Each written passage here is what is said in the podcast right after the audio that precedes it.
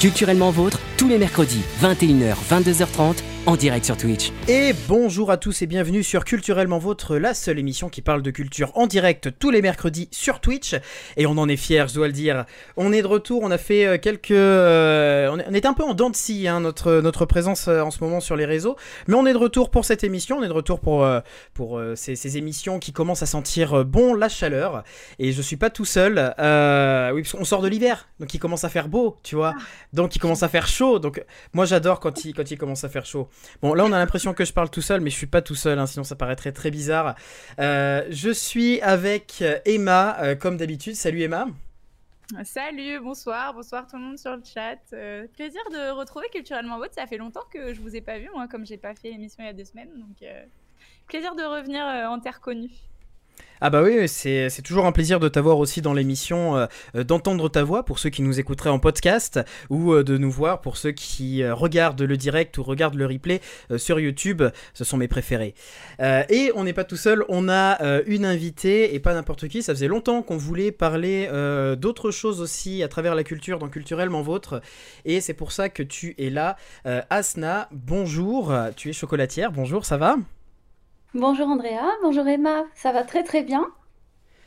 T'es euh, prête pour cette émission? Prête et puis ravie d'être avec vous parce que c'est une première pour moi, c'est chouette. Ah, tu vas voir, c'est très sympa Twitch, c'est très simple. On a une communauté qui est euh, merveilleuse.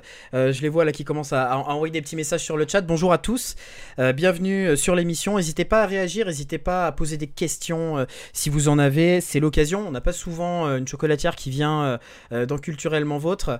Alors c'est l'occasion de pouvoir poser les questions, toutes les questions que vous avez sur le chocolat. C'est le moment. c'est une émission où on compte pas les calories, c'est une émission où on y va. C'est ça. Généreuse. C'est ça, on en reprend. Allez, un petit peu de dessert. Ça sera le dessert de votre pas. Je pense que là, on est tous à peu près en train de finir de manger. Euh, donc, c'est vraiment le, le, le dessert euh, euh, avec euh, culturellement votre aujourd'hui. Et je vous propose qu'on commence. bah, avec la première rubrique de l'émission, question de, de- de retourner à l'apéritif de cette émission. Euh, et cette première rubrique, c'est le Baby Star. Culturellement vôtre, le Baby Star. Alors, le Baby Star, je le rappelle, c'est euh, la rubrique euh, qui commence toutes les émissions de Culturellement Vôtre. C'est très simple, je vais vous faire deviner euh, une personnalité du monde de la culture qui est née un 9 euh, mars. et qui est née précisément un 9 mars 1964. À vous de me poser des questions pour essayer de deviner combien, euh, non pas combien, non, mais qui est cette personne. Combien de calories à manger? C'est- Euh, Alors. homme ou femme Ouais, c'était ma question. Alors, c'est une femme. Ok, est-ce qu'elle est vivante? Euh, oui, elle est vivante. Ok. Euh, Française ou euh, d'une autre nationalité? Elle est de nationalité française. Euh, euh, non, Nico. Enfin, peut-être, Nico voit que ton beau-père euh, est né un, un 9 mars et dans ce cas, bah, on lui souhaite un, un joyeux anniversaire. Euh, mais euh, ce, ce, ce n'est pas la personnalité qu'on recherche. une ce n'est pas une femme. je, je prends note en même temps. Oui, 1900 Je suis en train de noter. 64. 1964. D'accord. Euh, donc 64, une femme vivante française. Est-ce qu'elle est euh, reliée au milieu du cinéma? Entre autres, oui. Entre autres, d'accord. Elle est Bah, actrice prin- principalement d'ailleurs. hein. Elle est actrice, oui. Euh, Elle a gagné un César? Elle a gagné. euh, il me semble qu'elle a gagné un César. euh, oui. Oui, oui, je vérifie. Je crois même qu'elle en a gagné plusieurs.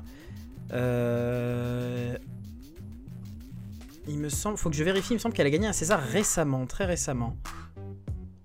Vous savez que je suis encore en train d'essayer de compter son âge, hein Depuis tout à l'heure.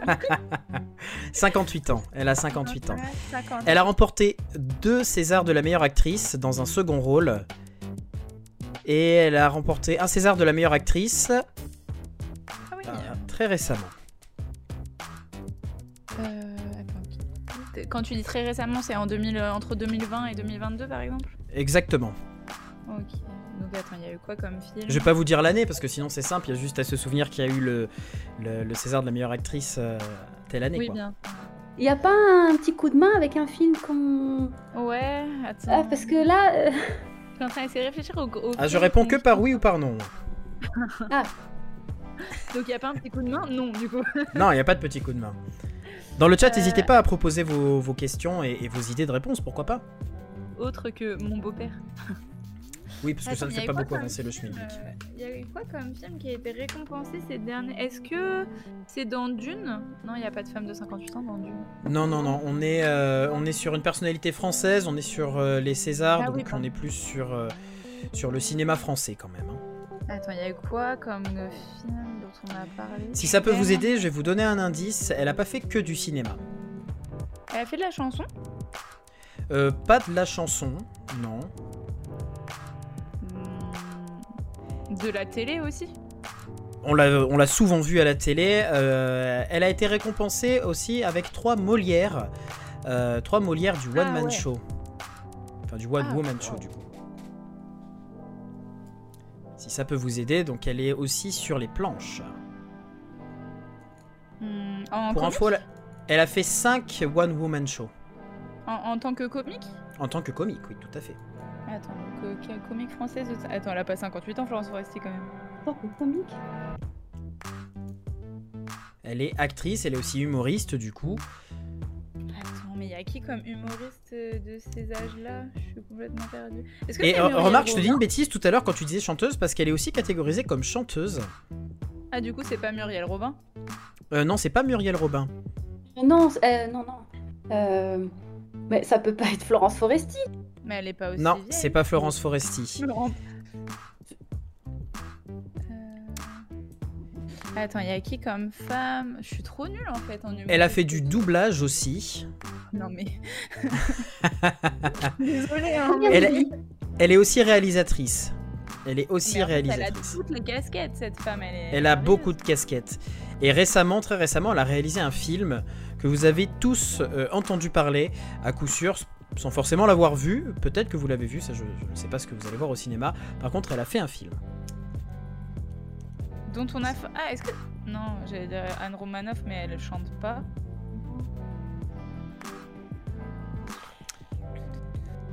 Suis Est-ce que quand tu, tu vas nous le dire, on va faire Ah oui Ah bah vous la sûr. connaissez. Vous la connaissez, oui, oui. Le problème, c'est qu'elle a. euh, Enfin, c'est pas un problème. Elle a un sacré CV. Ouais, Ah bah oui. honteux. euh, Voilà. Elle, elle a fait... Je Le- dernier- Non, le dernier film qu'elle a fait, euh, elle l'a réalisé et elle a joué dedans. Et elle a reçu euh, des récompenses pour ce film. Alors je dirais pas quelle récompense elle a reçu pour ce au, film. Au César cette année-là. Au César cette année, oui, le film était au César cette année, il a reçu des Et là, récompenses. je, je regrette de ne pas avoir regardé le live Colibri sur les Césars. Je, voilà, je suis une mauvaise personne. Moi aussi. Euh... Oh, aïe aïe je n'ai aucune idée de ce qui est- ce qui s'est Oh. passé. C'est- et c'est un film qui a, qui a fait Dernier sensation au César parce qu'il était nommé pour César du meilleur film, de la meilleure réalisation, de la meilleure actrice dans un second rôle, de la meilleure du meilleur acteur dans un second rôle, meilleur scénario original, meilleur costume, meilleur décor, meilleur son et meilleurs effets visuels. Ah oui, non, mais c'est un, c'est un film qui a... qui a été récompensé plusieurs fois du coup. Alors, c'est les nominations. Et il a été récompensé plusieurs fois dans tout ça ou pas? Et euh, il a été récompensé. Euh, pof, pof, pof. euh, il a au moins un Oscar. euh, un César, pardon. Ah, mais du coup, c'est pas, c'est pas Illusion perdue. Non, c'est pas Illusion perdue. Parce que je sais qu'Illusion perdue, il en a ramassé plein. J'ai su ça. Euh, un prénom mixte. euh, on me demande si elle a un prénom mixte. Non, elle a pas un prénom mixte. Elle a un prénom et un nom de famille. Est-ce que. Ah, est-ce La que. première euh, lettre de son prénom. Est-ce que c'est celle qui joue dans les. les, pas les merde, les visiteurs? Elle a joué dans Les Visiteurs, oui. Ah, c'est Valérie Lemercier? Exactement, tu l'as trouvé, c'est Valérie elle Lemercier. Ah, mais je savais pas qu'elle réalisait, qu'elle chantait et tout. Eh moi, ben, je- Bah Val- oui. Va- Valérie Lemercier, c'est elle qui a réalisé Aline, par exemple. Le, le Et film sur a euh, Céline euh, Dion. Et euh, Aline qui a été nommée dans, dans plein de choses. Et elle a gagné, elle, le, euh, le- le César de la meilleure actrice euh, pour Aline, justement. D'accord. Et du coup, je sais, j'ai pas réussi à voir si Aline avait. Je, je me souviens pas des, des, des Césars qu'elle a, qu'a reçu Aline, mais en tout cas, voilà, c'est c'est pas n'importe qui. Effectivement, elle a un grand CV. Mais oui, je... mais je pensais en fait, je, je pensais pas qu'elle avait 58 ans. et je l'ai vue, je la vois effectivement se tenir devant la scène sur et voilà. ok, ok. Bon bah joyeux anniversaire à Valérie Le Mercier quand elle nous regardera. C'est ça, mais je suis sûr, elle nous regarde là, en, mangeant ses chocs à pic. Euh, à 21h10. à 21h10, bah, pourquoi ça serait pas une heure pour manger des chocs à pic? Je suis désolé. Euh. moi, personne ne juge personne dans mon établissement. Hein. Voilà, du coup, donc non, ce n'est pas un prénom mix, c'était Valérie euh, Lemercier, notre baby star du jour. Euh, je vous propose qu'on aille du coup gentiment sur la deuxième rubrique de cette émission et on parlait de, films, on parlait de, choses culturelles que nous avons vues. Euh, bah, c'est l'heure de parler de la reco de l'équipe quoi. Culturellement vôtre, la recommandation de l'équipe. Et on en a vu des choses, euh, on en a consommé de la culture ces derniers temps. En plus, ça fait un petit moment qu'on n'était pas là. Euh, et moi j'ai envie de, commencer, tiens, euh, parce qu'on était dans le cinéma, on reste dans le cinéma. J'ai vu un film hier sur Netflix. Euh, que j'ai trouvé après de, longs moments de scrollage sur, sur Netflix pour trouver un film qui me donnait un peu envie. Et j'ai vu la tête de monsieur Jean-Pierre Bacry. Et je me suis dit, ah bah tiens, Jean-Pierre Bacry, j'adore. du coup, bah salut, salut la bise, bienvenue. Jean-Pierre Bacry, j'adore, et j'ai vu le film qui s'appelle La vie très privée de Monsieur Sim, avec Jean-Pierre Bacry euh, dans le rôle titre. Euh, c'est assez rare pour être notifié que Jean-Pierre Bacry soit en rôle principal d'un film. Euh, il a été pour le film de Toledano et Nakash, dont j'ai oublié le, sens de la fête. je crois pas qu'il ait fait beaucoup de, premiers rôles. Et en gros, la vie très privée de Monsieur Sim, on suit un, un homme, Jean-Pierre Bacry, qui en fait a tout foiré dans sa vie. Euh, tout le monde, se, tout, le, monde le, délaisse, tout le monde s'en fout de lui. Sa femme l'a quitté, euh, il a perdu son boulot. Il est à chaque fois qu'il parle à quelqu'un, euh, tout le monde s'en fout de ce qu'il dit.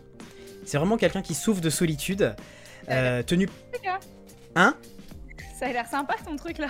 Ouais, non mais en vrai c'est un film qui est, euh, c'est une comédie dramatique, mais c'est un film qui est euh, vachement sympa parce qu'en fait il se retrouve à, être vendeur, euh, tu sais les, les, personnes qui vont vendre directement aux professionnels là, des, des, produits vendeurs pour une marque de brosse à dents. Voilà, de, de, brosse à dents écologique. Euh, et euh, il en profite de, ce, road trip, quelque part, on pourrait dire, euh, pour, pour faire aussi un road trip dans son passé, dans sa vie, une sorte d'introspection sur sa vie. Et le film est vachement sympa.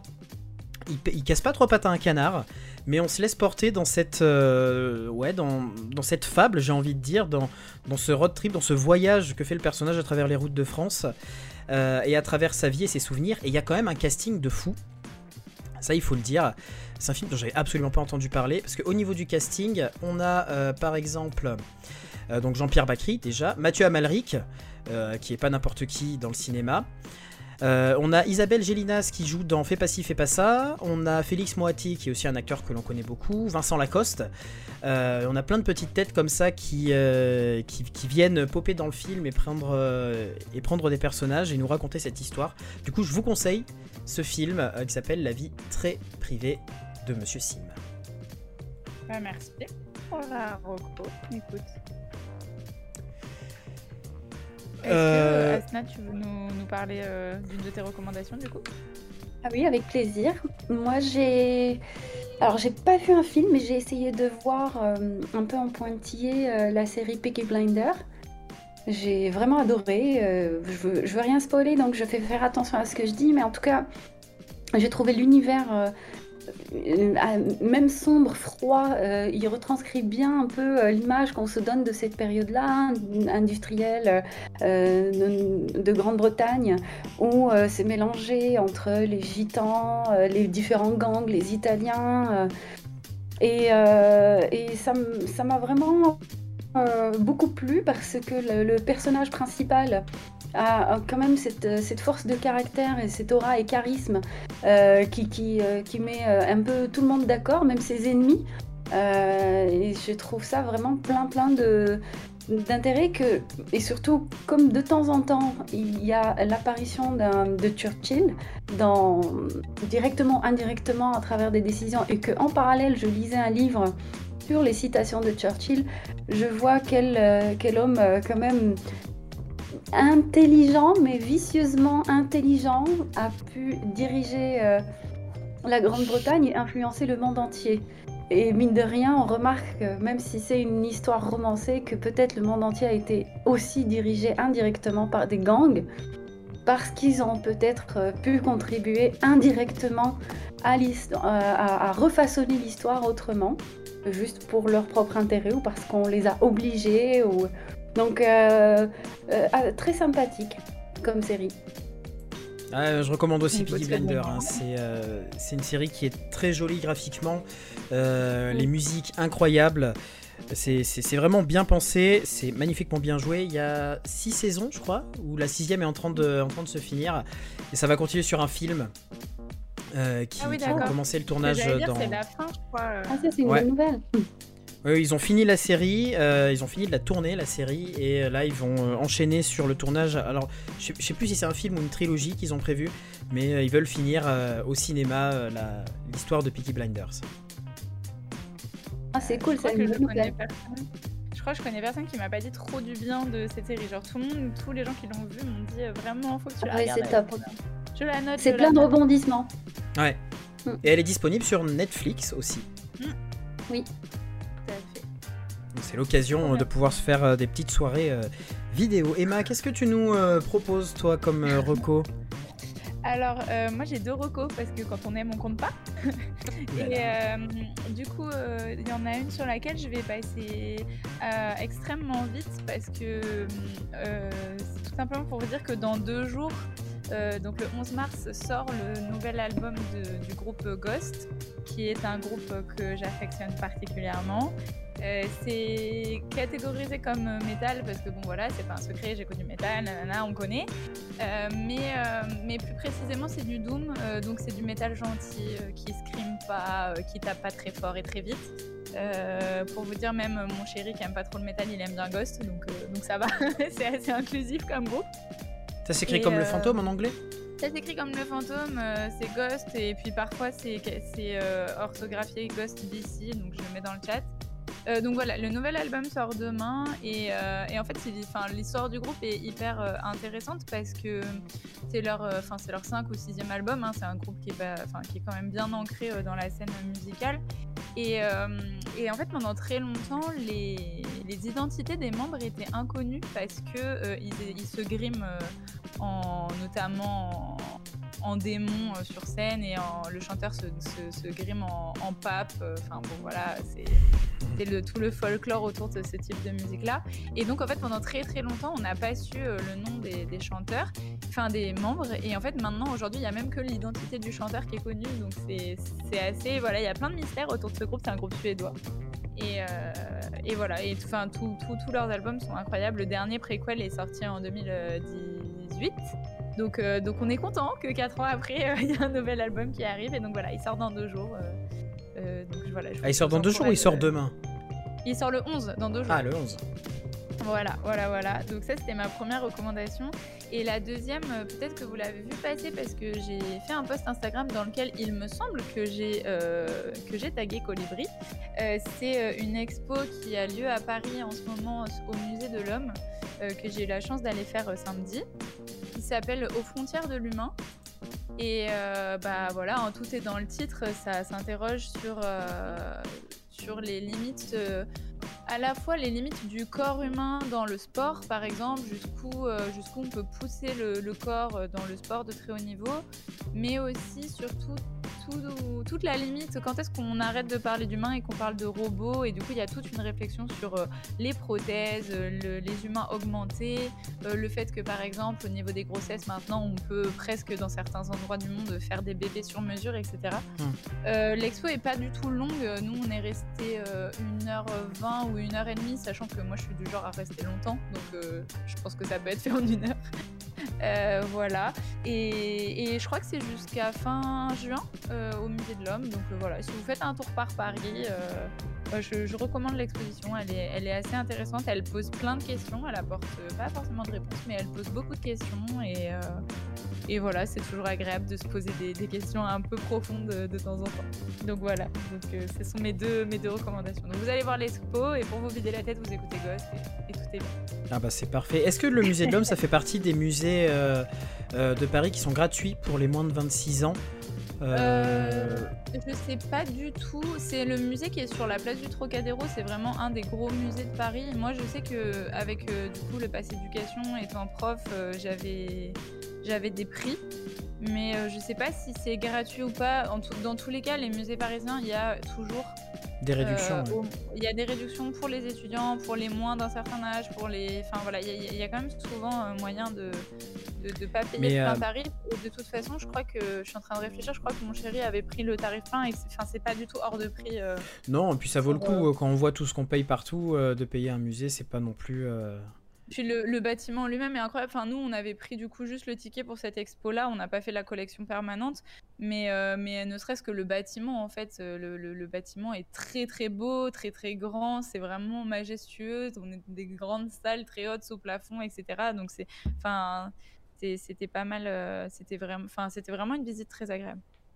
Bah, à voir du coup. Et oui, n'hésitez pas si quand, vous allez dans les musées, quand tu, tu vas dans les musées, Emma, à demander hein, s'ils ont des tarifs euh, moins de 26 ans. Parce qu'il y a pas mal de musées euh, qui, je crois que c'est que les musées publics, euh, qui pratiquent, qui, qui, doivent en fait, pour tous les, toutes les personnes françaises et européennes, c'est gratuite pour, c'est gratuit la visite du musée pour les moins de 26 ans. Genre le Louvre, c'est gratuit. Le Louvre et Orsay aussi, le musée mmh. d'Orsay qui est un musée que j'adore et dont j'ai déjà parlé dans l'émission et enfin voilà, qui est, un musée incroyable et gratuit euh, pour les moins de 26 ans aussi. Euh, je me demande si c'est pas moins de 27 ans. Enfin bref, voilà. Mais oui, il y a plein de, il y a plein de musées euh, qui sont gratuits ou alors très peu chers. Enfin moi j'ai fait des visites à 3 euros. je suis restée 4 heures dans le musée.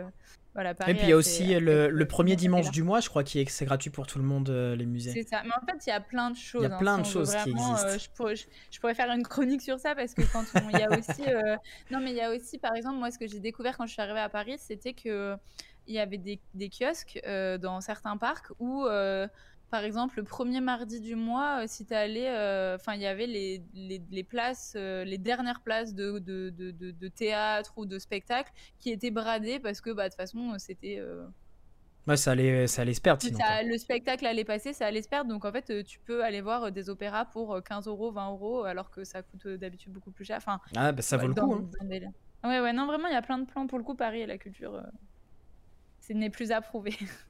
Ah mais ça tend à venir à Clermont-Ferrand. Hein. On, a, on veut devenir capitale de la culture 2028. Il y a de plus en plus de choses qui se font.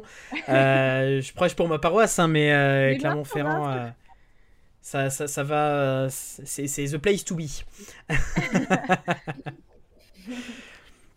Eh ben merci pour ces recos. c'est, on a fait un on a fait notre petit marché culturel là, on a, on a tout plein de tout plein d'adresses, tout plein de, choses à voir euh, ces prochains jours et on continuera à vous faire des recos euh, la semaine prochaine et les prochaines émissions. Euh, on est là aussi pour partager ce qu'on peut voir et partager avec vous. Je suis désolée, je te coupe, j'ai un de mon chéri qui vient de m'envoyer un message. Oui, oui, c'est gratuit pour les moins de 25 ans qui sont de l'Union Européenne, le musée de Ah là, Désolée. Non, mais c'est important. Je trouve que c'est important de dire parce que des fois, c'est un frein euh, que peuvent avoir certaines personnes de se dire on va pas aller au musée parce que ça va être super cher. Alors que, euh, bah, euh, au lieu de se dire bah tiens, je suis bloqué à Paris, il fait pas beau aujourd'hui, je vais passer deux heures à la Fnac, et, ben on peut se dire tiens, il fait pas beau à Paris, je vais passer deux heures dans un musée. Et ça peut être tout aussi enrichissant, voire beaucoup plus enrichissant hein, dans tous les cas. Et on va parler de notre invité tout de suite. Culturellement Vôtre, tous les mercredis, 21h, 22h30, en direct sur Twitch. Et oui, parce que aujourd'hui, dans Culturellement Vôtre, on reçoit Azna Ferreira, euh, qui est euh, chocolatière. Et euh, bah, du coup, chocolatière, comme ça, ça parle à peu près à tout le monde. Mais concrètement, est-ce que tu peux nous expliquer ta profession Expliquer un petit peu ton métier? Alors, mon métier consiste à fabriquer du chocolat qu'on connaît, euh, c'est-à-dire des bonbons chocolat, soit des ganaches, des pralinés, des tablettes, de la confiserie. Mais ça fait quatre ans que j'ai commencé une autre facette du métier, c'est-à-dire au lieu d'être fondeur de chocolat, je suis faiseur de chocolat. Donc je fabrique le chocolat à partir de la fève. Euh, il n'y a que même pas 2% des chocolatiers en France qui fabriquent leur chocolat à partir de la fève. Ok. Parce qu'habituellement, du coup, on prend du chocolat qui est déjà travaillé, entre guillemets, pour venir l'assembler de telle à telle manière et le travailler d'une autre manière. Quoi. on... Tout à fait. Ce sont deux métiers complètement différents. Ok. Et euh, ça, ça apporte quoi du coup de d'avoir directement la fève? Ça veut dire qu'on peut travailler le chocolat de manière très spécifique? Exactement. Alors, euh, c'est une mouvance qui est née aux États-Unis, euh, à San Francisco plus exactement, autour de 2003. Hein. ils appellent ça le bean to bar, donc tout simplement de la fève à la tablette, qui veut dire on transforme la fève en tablette, mais pas que on suit une philosophie.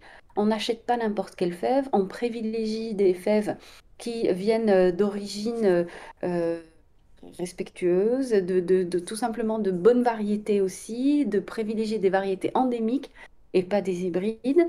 On va aussi faire attention au côté social. Donc, on va pas acheter des fèves euh, pas chères juste pour, euh, pour les travailler. Il faut qu'elles soient qualitatives. Et aussi, quand on a fait attention à tous ces critères-là, bien évidemment, quand on va acheter ces fèves-là, on va pas rajouter n'importe quel ingrédient dedans. Donc, ça va être souvent du brut. Donc, euh, pour une tablette noire, par exemple, il n'y a que deux ingrédients. Il y a de la fève et du sucre. Il n'y a même pas d'ajout de beurre de cacao, il n'y a pas d'ajout de lécithine, il n'y a pas d'ajout de vanille. Donc c'est un peu euh, euh, revenir à l'essentiel. C'est vraiment, selon les puristes, vraiment les vrais amateurs de chocolat, ça leur plaît beaucoup. Et donc c'est vraiment une autre philosophie. Ok. Et du coup, ce, genre de produit fait, comme tu dis, avec cette philosophie, cette philosophie pardon, de vie-là, c'est des produits qu'on retrouve je suppose pas en supermarché ou dans les grandes surfaces. On va les retrouver euh, spécifiquement dans des, euh, dans des vrais chocolatiers, euh, dans des commerces plus de proximité du coup. Exactement. Donc nous sommes, on a notre association qui est Bean to Bar France. Elle retrace un peu tous les chocolatiers qui font du Bean to Bar en France. On est une trentaine à peu près, et, souvent c'est fabriqué au même endroit où c'est vendu. La plupart du temps c'est ça. On a la plupart des sites internet aussi, puisque euh, il faut bien se faire connaître un peu en dehors de son périmètre et de son quartier et de sa ville. Euh, et euh, donc, disons que la taille de, ce genre d'entreprise reste toujours une petite chocolaterie. Il y a de grands faiseurs de, chocolat hein, qui, existent, mais après, c'est c'est pas la même philosophie du bean to bar euh, où euh, on ne rajoute pas de beurre de cacao dans le chocolat noir euh, et ainsi de suite. C'est presque la même chose, mais c'est un petit peu différent. Ok. Et du coup, bah, oui, Emma, tu avais une euh, bah, question? En fait, je, voulais juste un peu commencer par le début avant qu'on. Parce que je pense qu'on va parler assez longtemps de, toutes les valeurs du Bean to Bar. Du coup, je voulais d'abord savoir, ça a été quoi ton parcours? Est-ce que tu as toujours voulu être chocolatière? Euh, Est-ce que ça t'a toujours été en tête? Ou est-ce que d'un coup, tu t'es dit, en fait, c'est ça que je veux faire, du chocolat? Et oui, Emma, effectivement, c'était pas du tout mon métier. C'est une reconversion. J'ai fait, j'ai essayé plein de métiers avant jusqu'au jour où je me dis bon stop là, il faut vraiment choisir celui qui me plaît vraiment. J'ai commencé dans une agence événementielle, une petite agence événementielle pour enfants, où on organisait des anniversaires et des kermesses pour enfants. C'était vraiment super sympa, j'ai appris plein de choses. Euh, donc ça, c'était la première expérience. Ensuite, j'ai travaillé dans un centre d'appel où j'ai pu évoluer euh, pendant quatre ans. Et après, j'ai intégré euh, une, agence de publicité euh, donc j'ai été euh, chef de projet, chef de pub. Ensuite, j'ai intégré un groupe de presse. Après, j'ai travaillé en bijouterie de luxe et en bijouterie. et l'avant-dernière expérience, avant l'expérience de ma vie, c'est avoir intégré une école de prépa où j'ai été assistante de direction. Et c'est à ce moment-là, ça coïncidait avec le fait que j'ai eu une petite fille et la, la, vraie question, c'était euh, qu'est-ce que je veux vraiment donner comme exemple à ma fille? Une, maman épanouie ou juste une maman qui va travailler, qui revient et voilà. Donc, ça aurait pu être ça, ça, aurait pu me suffire, mais je ne sais pas ce qui s'est passé. Il y a eu un moment où je me suis posé ces questions, où je voulais vraiment être épanouie, je voulais trouver un sens à ma vie professionnelle et lui donner un sens en quelque sorte, et je voulais me sentir utile et surtout euh, transformer une matière. Je, je sais pas, c'est comme si on se réveille tous les matins, on a une obsession, on se dit, mais je suis pas faite pour ça, c'est pas ça ce que je veux faire, qu'est-ce que je peux faire de mieux? Après maintes euh, réflexions, maintes euh, fois où je me posais la question, c'est très difficile de choisir, vraiment. Il y a des, il y a des gens, pour eux, c'est très facile, très évident, et pour moi, ça a été très compliqué. Euh, j'ai fait quelque chose de très simple, j'ai pris une feuille blanche, j'ai tiré un trait au milieu, et j'ai écrit d'un côté ce que je veux faire, de l'autre côté, j'ai écrit ce que je ne veux surtout pas faire. Et c'est vrai que c'est ce côté-là qui m'a le plus aider parce que je ne voulais pas un métier où euh, il y avait par exemple un service après-vente. Je ne voulais pas un, job où, euh, euh, où j'allais être obligée de mentir, par exemple, parce que ça existe. des fois, il y a, quand bah j'étais chef de pub, j'étais obligée de, mentir aux graphistes et de mentir aux clients pour pouvoir gagner du temps dans les délais. Et, et on se sent un peu bizarre de ne pas être, comment on dit, droit dans ses bottes c'était pour la bonne cause, c'était pour euh, froisser personne, pour, pour ne, éviter les conflits, donc on anticipait euh, euh, certaines, certains problèmes. Et, ça, je ne le voulais pas. Donc, donc plein plein de petits critères comme ça. Et de l'autre côté, le végétal, la gourmandise. Et franchement, il n'y a pas mieux que le chocolat pour regrouper et la gourmandise et la richesse du végétal qui, est incroyable et que j'ai découvert par la suite qu'elle était méconnue en France. Autant on connaît plein de choses sur le vin, sur le raisin, la vigne, autant on connaît absolument rien sur le cacao. On le consomme euh, vraiment pas à sa juste valeur. Euh, je donne un exemple, un, nombre de personnes qui me dit Eh ben moi j'aime pas le chocolat noir. Je dis mais c'est dommage parce que il faut en avoir goûté pas mal avant de décider c'est un peu comme si on jugeait euh, euh, tous les vins euh, en mm. France comme étant le vin de France. C'est, la richesse du végétal est tellement incroyable qu'on ne peut pas juste tout réduire à un seul ingrédient. Le chocolat est beaucoup plus riche que ça. Donc en, creusant un peu plus, j'ai découvert un, un autre monde. Et je suis tombée vraiment amoureuse de cette matière, non seulement parce que je suis gourmande, mais parce que je trouve qu'elle a beaucoup de choses à donner moi, elle m'a donné de la patience parce que je ne, savais pas être patiente et le chocolat m'a appris à être patiente. Et, euh, elle n'arrête pas de me donner. Donc euh, j'essaie de rendre à cette matière ce qu'elle mérite et, défendre et les gens qui travaillent le chocolat et le chocolat en France. Ah, c'est très, euh, c'est très beau comme philosophie. Et c'est hyper. Pardon. on, est, on est enthousiaste. Euh, c'est en plus, c'est hyper, euh, ne serait-ce que inspirant, parce que euh, ce, cette problématique-là que tu soulèves, de pas savoir ce qu'on veut faire de sa vie et de, de tirer ce trait au milieu de la feuille et de dire bon, voilà, c'est hyper courageux de se poser cette question-là. Enfin, je pense que ça peut résonner aux oreilles de plein de monde. de, enfin, voilà, moi je sais que souvent je me rends compte de la chance que j'ai d'avoir, enfin, d'avoir su le métier que je voulais faire et de l'aimer. Et en fait, euh, je pense que ce que tu dis là, de, se poser la question, de se dire, bon, bah, allez, qu'est-ce que je veux faire, de creuser, euh, c'est hyper inspirant comme attitude. Sincèrement, euh, je trouve ça trop bien que, que, ça ait marché en plus pour toi, c'est trop bien. Et, juste pour donner un point de comparaison, je me sentais un peu perdue parce que à côté de ça, je me comparais assez avec, avec mon, mon, mari qui, lui, à l'âge de 8 ans, il savait exactement ce qu'il voulait faire. Et là, elle me disait, mais c'est pas juste, il y a des gens comme ça, ils savent vraiment, ils voulaient être euh, directeur artistique, euh, à, enfin à l'époque graphiste, à l'âge de, de 8 ans, il a réussi à l'être. Et, euh, et y a, je pense qu'il y a plein de gens dans ce cas, mais il y a énormément de personnes qui ont été dans la même situation que moi. J'ai une autre chose à dire, c'est que avant, peut-être, on, on, ne pensait pas à changer de métier. On pouvait mm. regarder le même métier pendant 30 ans et on s'y plaisait. Maintenant, c'est peut-être le contraire qui est devenu la normalité. Actuellement, dans ma, dans ma chocolaterie, j'ai la fierté d'avoir pu recruter euh, une jeune femme euh, merveilleuse qui, qui, a fait plein de, qui a essayé plein d'autres secteurs d'activité avant. Elle était dans, dans le café et là, elle, est, euh, elle a réussi à faire une reconversion pour devenir chocolatier. C'était pas du tout son milieu et elle a appris rapidement plein de choses et elle a cette casquette de pouvoir euh, devenir chocolatier après avoir été euh, euh, dans, dans, le milieu du café. mais... en plus, c'est enrichissant de voir plein de choses. Enfin, je suppose qu'une personne qui a travaillé dans le milieu du café a peut-être un regard intéressant, vraiment très original sur le chocolat. Enfin, c'est ah, peu, peu, importe ton parcours, je pense. Clairement, j'ai eu pareil.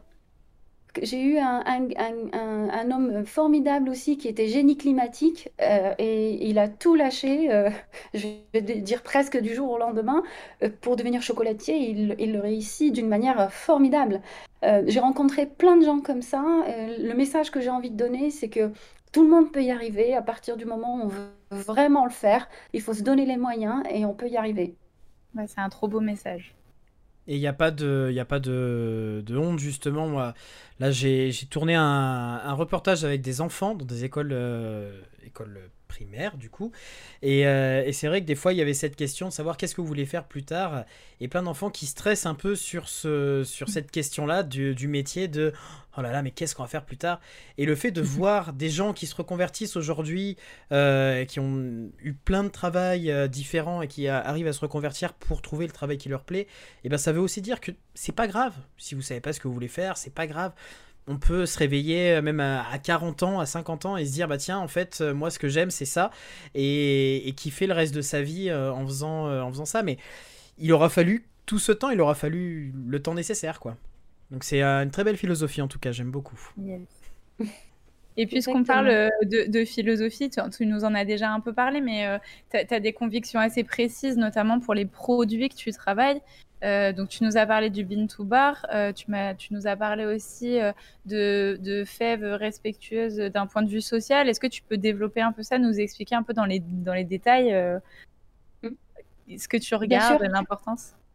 Bien sûr, il faut savoir que le, il, y a, il y a des côtés sombres dans, le cacao. quand on consomme du chocolat, quand on achète du chocolat, il y a des gens qui travaillent derrière dans les plantations. Donc, ils sont souvent dans des conditions très difficiles, euh, même quand c'est dans une plantation où tout va bien. Quand je dis très difficile, euh, il fait très chaud, il fait humide, les cabosses sont lourdes. Alors déjà, rien que ça, c'est difficile à gérer. Alors imaginons un instant ça, plus le fait que bah, la personne des fois peut travailler à perte, ce n'est pas normal. On a déjà entendu parler euh, de nos agriculteurs en France qui, des fois, euh, n'arrivaient pas à vendre le lait euh, d'une manière convenable pour pouvoir vivre. Et eh ben, il y, y, a presque la même chose, effectivement, voire pire, qui se passe dans ces pays-là. Donc, il y a certains prix, effectivement, qui, ne sont, qui ne devraient pas être pratiqués au niveau des fèves, au niveau du, chocolat, et, mais malheureusement, ils sont pratiqués. Euh, ça, il faut que ça s'arrête. Donc nous, dans notre association Bean to Bar France, on veille, on fait attention à ne pas euh, acheter des fèves qui ne devraient pas avoir ce prix-là. Au cours mondial des, fèves, normalement, je, n'ai pas la mise à jour, mais euh, à l'époque, c'était 2,30 dollars le kilo de fèves. C'est très peu, c'est très peu pour que quelqu'un puisse bien vivre avec, avec ça. Nous, on, achète des fois six fois, voire sept fois le prix du marché, en euros. Parce qu'il y a une logistique, parce qu'il y a un transport, mais aussi parce qu'on veut que le producteur soit mieux payé. Donc à chaque fois qu'on travaille avec un sourceur, parce que c'est aussi un métier, on a des intermédiaires qui nous mettent en relation avec les producteurs, parce que ce sont souvent des ingénieurs agronomes qui vont effectivement euh, chercher les bons produits, les bonnes fèves et s'assurer que ce soit toujours la bonne qualité, la bonne variété et le bon travail qui est fait euh, par la suite. Euh, donc il, va nous garantir un rapport annuel dans toute transparence pour qu'on puisse voir combien le producteur est payé. Donc ça, c'est un élément auquel on va vraiment prêter attention, nous, dans notre association, combien est payé le producteur, sinon on ne prend pas. c'est ah, c'est important en même temps. C'est vrai qu'on se pose, euh, on se pose moins la question sur le chocolat euh, comme si c'était, euh, je sais pas quelque chose d'acquis, mais c'est vrai que c'est, il y, a tout un, toute une logistique derrière et si le prix est bas, bah forcément, c'est quelqu'un qui trinque à un moment, quoi. Oui, c'est ça. c'est exactement ça ce que je dis, Andrea. Effectivement, il y a ce côté-là, il y a aussi le travail des enfants dans les plantations. Euh, il y, a, certains pays où ils sont pas très regardants ou alors euh, ils évitent un peu les contrôles, donc euh, ça, on, s'en méfie. Et le troisième plan, c'est l'agroforesterie. On va encourager d'autres essences d'arbres pour la simple raison que quand on met tous les œufs dans le même panier, eh ben, c'est hyper dangereux. On a vu le cas, par exemple, en Colombie, On était en partie visiter l'une des dernières plantations qu'on voulait voir. Et puis, ils, ont, ils avaient eux aussi un autre problème, c'est le problème de, de la coca. Donc le cacao est venu pour sauver certains agriculteurs, pour aider à, ce qu'ils soient plus dépendants de la coca. Donc ils ont commencé à planter des cacaoyers. Et entre-temps, euh, cet agriculteur nous avait dit qu'ils avaient planté des palmiers, que des palmiers. Et il nous a expliqué que tout a été ravagé à cause d'un ver qui est venu tout manger les fruits. Morale de la leçon, ne euh, faut pas mettre un seul arbre et compter que sur une seule récolte. Il faut avoir plusieurs essences qui peuvent servir pour nourrir la famille et entre-temps vendre euh, le, reste. Ou alors, euh, par, exemple en Tanzanie, ce qu'on a vu, il y avait des cacaoyers pour vendre et gagner un peu d'argent pour envoyer les enfants à l'école. Et il y avait le jardin nourricier qui permettait de nourrir la famille. Dans ce cas de figure, une famille peut vivre un peu mieux que d'autres. Euh, et on l'a vu en Tanzanie, ça a marché parce qu'il y a une coopérative qui s'est euh, lancée, qui a commencé à acheter les fèves euh, aux producteurs au bon prix et, qui, les aide à améliorer leur qualité. C'est dans ce genre d'action qu'on a envie de s'inscrire en tant que chocolatier. On n'a pas envie de contribuer à la misère du monde en, mangeant du chocolat. En se faisant plaisir, il est anormal de contribuer à la misère du monde. En gros, la conclusion, c'est ça. Oui, parce qu'il y a un côté où c'est des produits qui viennent de loin. Du coup, on ne sait pas. On a l'impression que c'est vraiment dur d'avoir les informations. Enfin, moi, très sincèrement, avant que je vienne, parce que du coup, c'est comme ça qu'Asna a fini dans l'émission, c'est parce que je suis venue faire euh, une matinée où on a regardé euh, les spécialistes faire du chocolat. Euh, et, avant que je vienne pour cette matinée-là, j'avais aucune idée de tous ces aspects-là qui concernaient le cacao, en fait. C'est éloigné, c'est lointain. Et donc, c'est facile de, de détourner le regard ou en tout cas de ne pas plisser les yeux pour voir, euh, pour voir en fait. Oui. Et ce qui est dommage au final. Et du coup, bah, euh, bah, dans, euh, dans, dans, des commerces comme le tien, et comme les autres personnes qui font partie de, de, ton association, on peut acheter donc des, du chocolat qui a été travaillé euh, dans, euh, en différents formats. Et est-ce qu'on peut aussi acheter du, chocolat euh, à travailler pour bah, faire nos gâteaux, nos choses comme ça, et se dire on achète du chocolat, du bon chocolat qui est responsable aussi? Bien sûr, évidemment, il y a même tous les confrères qui, font du chocolat bean to bar proposent du chocolat pâtissé. Euh, et puis même quand ils l'ont pas, il suffit de demander au chocolatier, il vous le prépare sur commande. Euh, il y a toujours moyen de trouver euh, de quoi satisfaire ses papilles. Hein. C'est, c'est, vrai que l'esprit des, des, chocolatiers Bintou Bar est, est, vraiment très ouvert et ils sont toujours à l'écoute. En tout cas, c'est ce que, de ma part, c'est ce que je vois. Euh, donc oui, il faut pas hésiter à demander. Des fois, on me demande est-ce que vous pouvez donner des fèves? Euh, euh, Est-ce que vous pouvez vendre des fèves? Donc je le fais. Il y a quelque chose que je donne aussi, d'ailleurs, gratuitement. Par contre, ça c'est les pots de fèves, parce que quand on torréfie, il nous reste des déchets. Ces déchets représentent à peu près 30%. ce sont les pots de fèves. Ces pots-là, ils, sont, ils sont vraiment riches en azote. Donc pour un compost, c'est très bien. Et actuellement, donc on a remarqué qu'on pouvait les utiliser même pour autre chose, c'est plus insolite, mais pour des toilettes sèches. Donc euh, ça, ça, peut servir aussi. Euh, on a aussi euh, des gens qui les prennent aussi pour faire des infusions à la place du rooibos parce que ça ne contient pas de théine. Et dans les pays producteurs, la cascara est, consommée comme boisson aussi. Donc, donc voilà, ça aussi on le donne. Ah Tous les aspects rien du produit perdu, quoi. Sont, voilà, sont valorisés. Oui. Non, mais c'est trop bien. Euh, j'ai une autre question, moi, qui me tenait un peu à cœur, euh, puisque bah voilà, on est le 9 mars. Hier, c'était euh, la Journée internationale des droits de la femme, et du coup, je voulais savoir, est-ce que être une femme dans ce domaine-là, qui est la chocolaterie qu'on rattache plus globalement à la, à la gastronomie, est-ce que ça a été une difficulté à des moments? Est-ce qu'on t'a embêté quand t'as dit que tu voulais devenir chocolatière ou, ou, pas du tout, peut-être hein? Au, début, oui. Euh, au début, oui. Euh, alors, je ne sais pas si c'est parce que j'étais une femme ou... Il, devait y avoir aussi d'autres raisons. Hein. En toute, en toute sincérité, euh, j'ai entendu plein, plein de choses. Et, puis après, moi, ça me fait rire plus qu'autre chose. Genre, par rapport à mes origines, par rapport au fait que j'ai fait aussi une émission qui était Masterchef, donc pour certaines personnes, c'était juste vu comme de la télé-réalité. Pour moi, c'était un concours. donc, donc, souvent, il y a des gens qui ont des attentes ou ils s'attendent que la personne se plante parce que clairement, il y a des gens qui m'ont dit ah, on vous donne six mois, vous allez fermer au bout de six mois. Euh, il y a des gens qui s'ennuient un petit peu. Donc, je ne sais pas si c'est vraiment lié au fait que je sois une femme ou pas, mais en tout cas, tout ce que je peux dire, c'est que je reçois des CV tous les jours. Le métier de chocolatier sera féminin. Oui. C'est clair et net.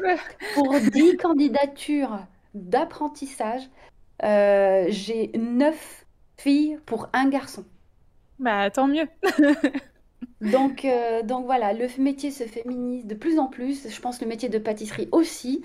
Euh, ça change, le monde change. C'est un métier qui est physique, mais les filles n'ont pas peur. Euh, il y aura, y aura vraiment du changement dans le métier et, ça, c'est vraiment très positif. Ok, bah c'est vraiment cool à entendre. Parce que nous, l'aspect qu'on a du côté consommateur, on connaît les grands noms et, et les grands noms sont souvent des noms d'hommes en fait. Donc c'est assez cool de voir que la relève arrive. Oui, et c'est dommage parce que euh, euh, anciennement, ce sont les femmes qui ont beaucoup travaillé en tant que mm. petites mains en chocolaterie. Celles qui enrobaient, parce que quand il n'y avait pas les machines, tout était fait à la main. Et ben les petites mains qui les faisaient, c'était des femmes. Euh, et on n'en parlait peut-être pas beaucoup. C'était l'homme qui créait l'entreprise. D'ailleurs, comme anecdote, moi, quand j'ai commencé, quand les gens venaient à ma boutique ou quand je faisais des salons, mon mari m'accompagnait des fois pour m'aider. Et ben, quand ils avaient une question, ils se dirigeaient vers lui. Et lui, il n'avait pas la réponse. Il leur dit, bah non, c'est elle le chocolatier, donc posez-lui la question. Ah bon? Oh, On pensait que c'était la vendeuse.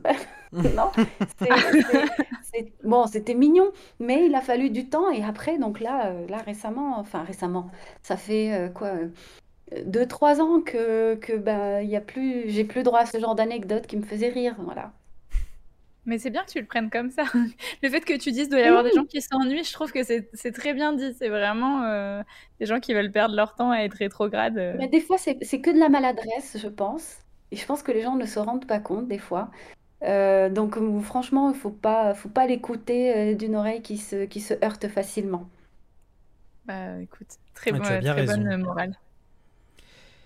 Euh, du coup, on avait aussi une question à te poser. C'était ton avis par rapport euh, aux grands concours, comme par exemple celui du meilleur ouvrier de France, où euh, tu parlais des concours qu'il y a, notamment télé, de cuisine. Qu'est-ce que tu, comment tu vois ces concours culinaires, toi? Qu'est-ce que tu en penses? Alors, ils sont bien, tous les concours sont bien, ils permettent aux jeunes, et aux moins jeunes d'ailleurs, de pouvoir se positionner un petit peu par rapport à leur génération et à ce qui, fait, qui se fait. Je trouve que le concours de meilleur ouvrier de France devient de plus en plus difficile. La seule reproche que je vais lui donner à ce concours, c'est qu'il y a certains meilleurs ouvriers de France euh, de certaines années, euh, ben, peut-être qui sont restés un peu sur leurs acquis. Pour moi, le concours, ce genre de concours, c'est une photo, c'est pas une vidéo. C'est une photo d'un moment et euh, c'est bon, on, on s'est entraîné pendant 2-3 ans, on a donné au maximum à un moment donné, ça fait beaucoup, c'est des sacrifices, euh, j'entends bien, mais euh, et après on se remet plus en question, on a fait nos acquis, on arrête là. et surtout, on apprend des générations futures, mais on ne le dit pas trop. ça, par contre, oui, c'est ce qui se dit, en tout cas de la part d'autres confrères. Mais, euh, mais à côté de ça, je ne peux avoir que du respect pour la profession parce que ça veut dire qu'on a vraiment maîtrisé plusieurs facettes du métier et d'une manière très excellente pour pouvoir le mériter. La seule chose qu'il faut faire, c'est de ne pas l'oublier, de continuer. Au lieu de faire qu'une photo, faire une vidéo de tout ça et de continuer à être toujours dans, dans, le questionnement et de la mmh. remise en question et, de se dire c'est pas parce qu'il y a un petit jeune qui, qui, est, qui est arrivé que je ne dois pas l'écouter. C'est pas parce que j'ai eu le concours que j'ai euh, le, savoir absolu.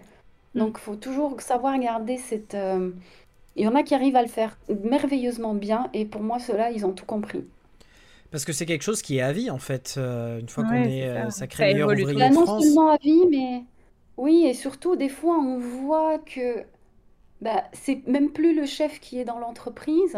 Et après, c'est considéré comme meilleur ouvrier de France.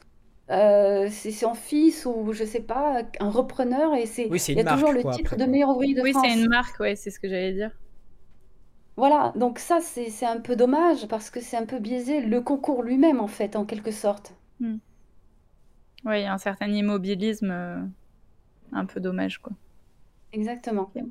Ok, ok. Bon. Et du Andreas coup, ou moi ouais. oui, euh, je, je, je prends la main. Euh, on avait euh, euh, une, une- une autre, un autre questionnement. On voulait savoir un petit peu dans, dans tout ton parcours euh, de, de chocolatière, euh, si tu avais une anecdote, quelque chose euh, d'assez insolite euh, qui t'était arrivé, euh, d'assez drôle ou, ou pas d'ailleurs, hein, euh, que tu aimerais nous partager?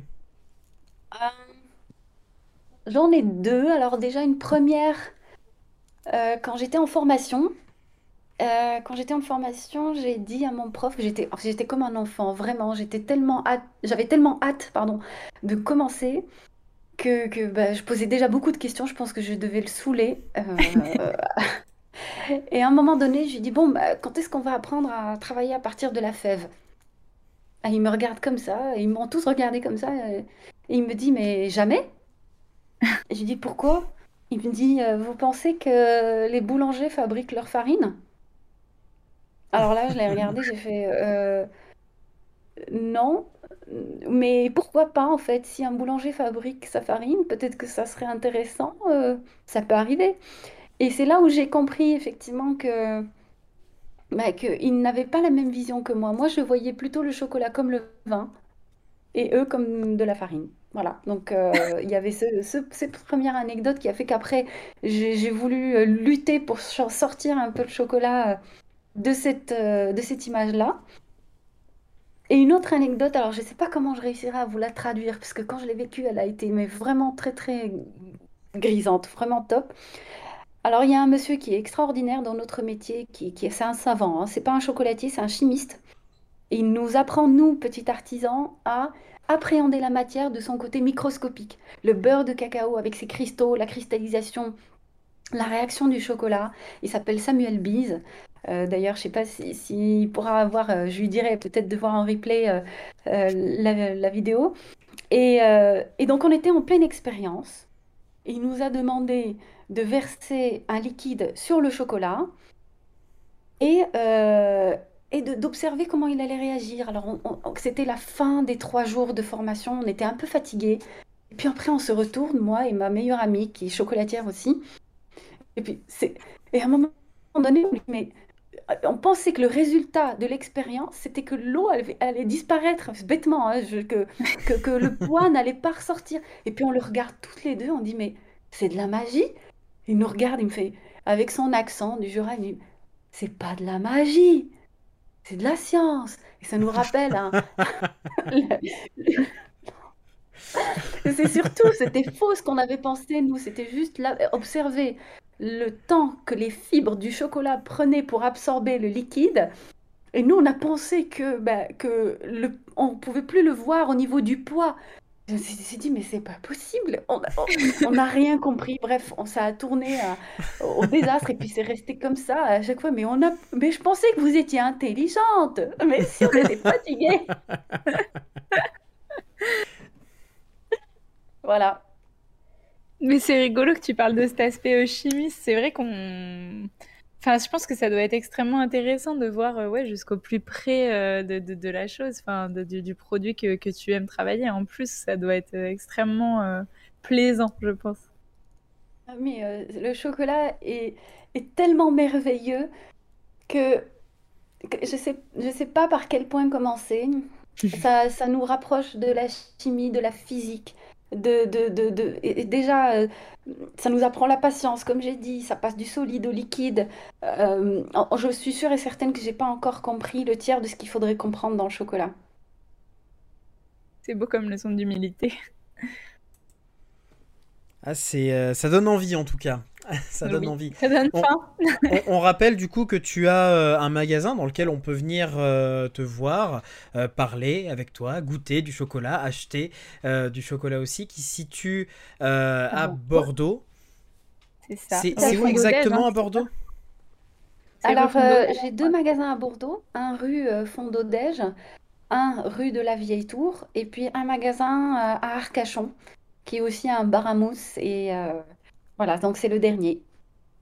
Un bar à mousse un bar à mousse au chocolat, pas mousse. Euh, ah d'accord, oui parce que moi je voyais un bar à mousse, ça c'est vachement sympa quand même. oui, c'est sympa.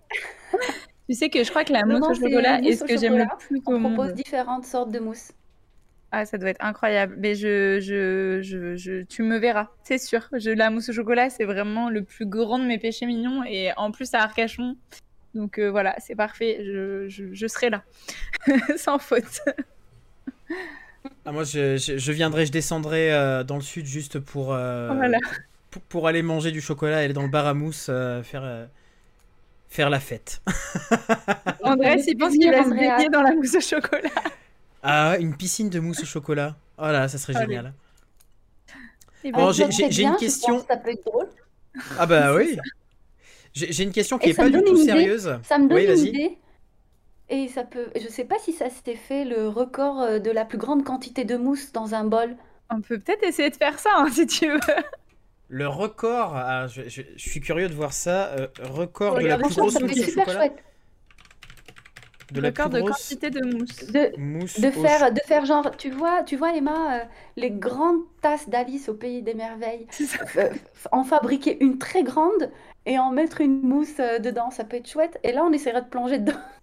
Ah, c'est trop bien. C'est bon. On prend rendez-vous.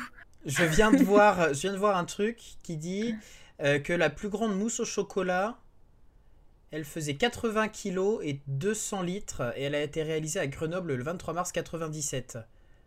C'était, c'était presque il y a 25 ans, quoi. C'était l'année de ma eh ben, naissance. écoute, pourquoi pas 100 kilos? Allez Par contre, je note le chat. On a parlé de bar à mousse au chocolat, ça a réveillé tout le monde dans le chat. Ah, mais on, va, on va venir dans, au bar à mousse, on va faire une petite vidéo pour Culturellement Vôtre et on va, on, va révéler la vérité sur le bar à mousse. Et euh, juste par curiosité, il est où à Arcachon, euh, ton bar à mousse? Il est en face de la mairie. Ok, trop bien, mais je vois très bien en fait, hein, vraiment, je, note. je, note que je, je viendrai vraiment. Et j'ai oublié, oublié de vous dire aussi autre chose ça, c'est plus lié à la culture que la mousse quand même.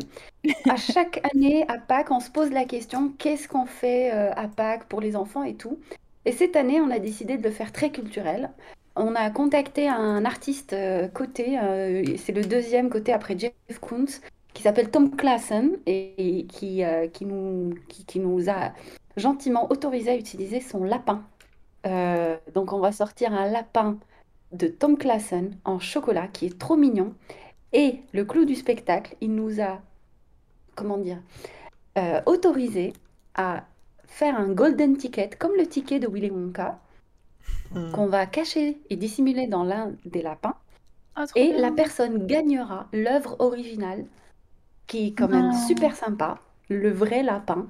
Et il y aura un ticket à gagner. Donc ça, c'est super chouette. Incroyable. J'adore ces initiatives. Ah ouais, c'est incroyable, c'est trop bien envie de contacter Tom Klassen pour qu'il vienne dans Culturellement Votre, du coup. Et non, mais le mieux du mieux, c'est que là, euh, après, euh, euh, mercredi prochain, je vais à Rotterdam pour faire un grand lapin en chocolat. Le même, mais très grand. Tu nous enverras une photo. je vais tout filmer. Ah, trop bien. On va tous saliver. Alors, j'ai pas le plus grand lapin de chocolat, mais j'ai les plus gros œufs de Pâques qui font 4,7 tonnes et 7 mètres de haut. 4 tonnes ah ouais. Je ne, fais, je ne vais pas le faire très grand, je vais le faire à la taille, euh, la vraie taille de l'œuvre de Tom, en fait. Il, il fait 1m20, ça va. Enfin, oui, ça fait une petite quantité de chocolat déjà.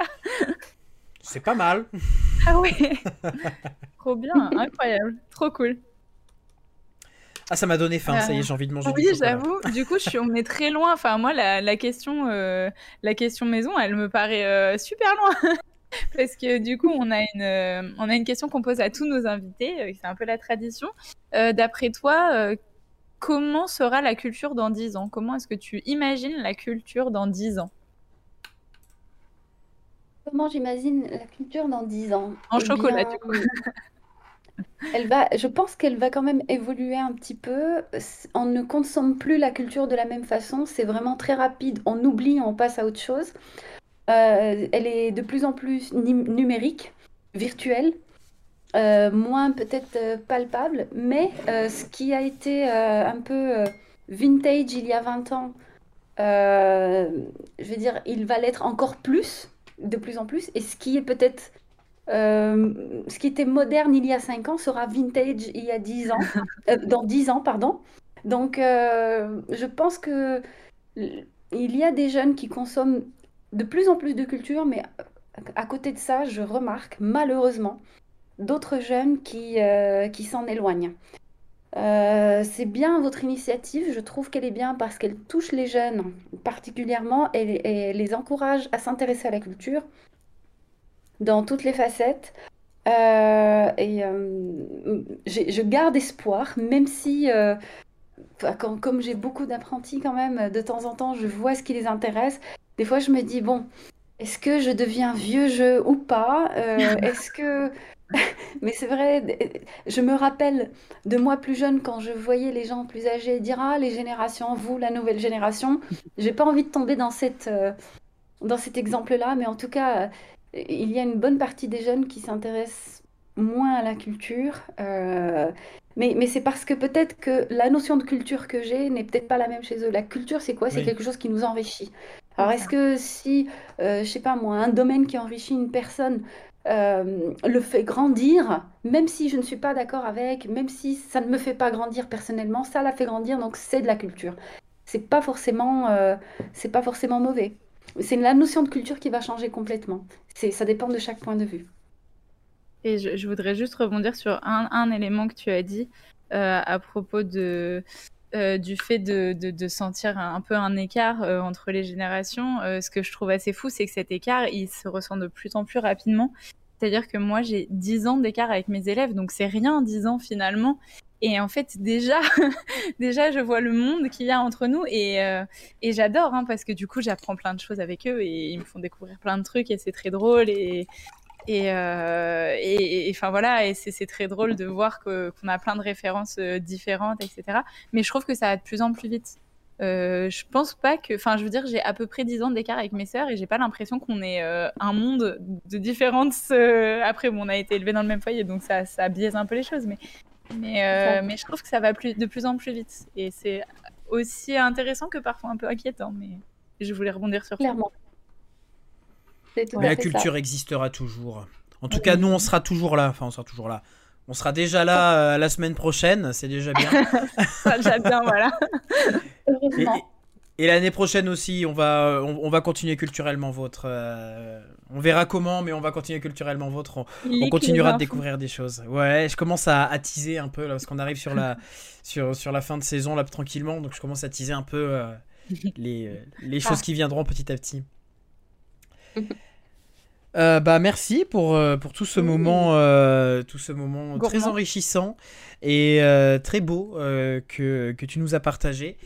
Et euh, on va aller sur quelque chose de. Alors, je sais pas si c'est très enrichissant, mais euh, en tout cas, c'est très drôle. C'est euh, le jeu de le jeu du jour. Culturellement vôtre, le jeu de la semaine. Mais non, faut pas avoir peur. Le jeu de la semaine. alors, c'est un jeu que j'aime beaucoup parce que je me, je me tape des barres de rire en l'écrivant. Donc moi, tu sais, quand je me fais rire, euh, je, suis content, c'est de l'autosatisfaction. Je suis euh, voilà, je suis autonome à ce niveau-là. Euh, et le jeu, c'est le fameux retour du jeu qui s'appelle C'est laquelle qui est vraie? Alors c'est laquelle qui est vraie? C'est très simple.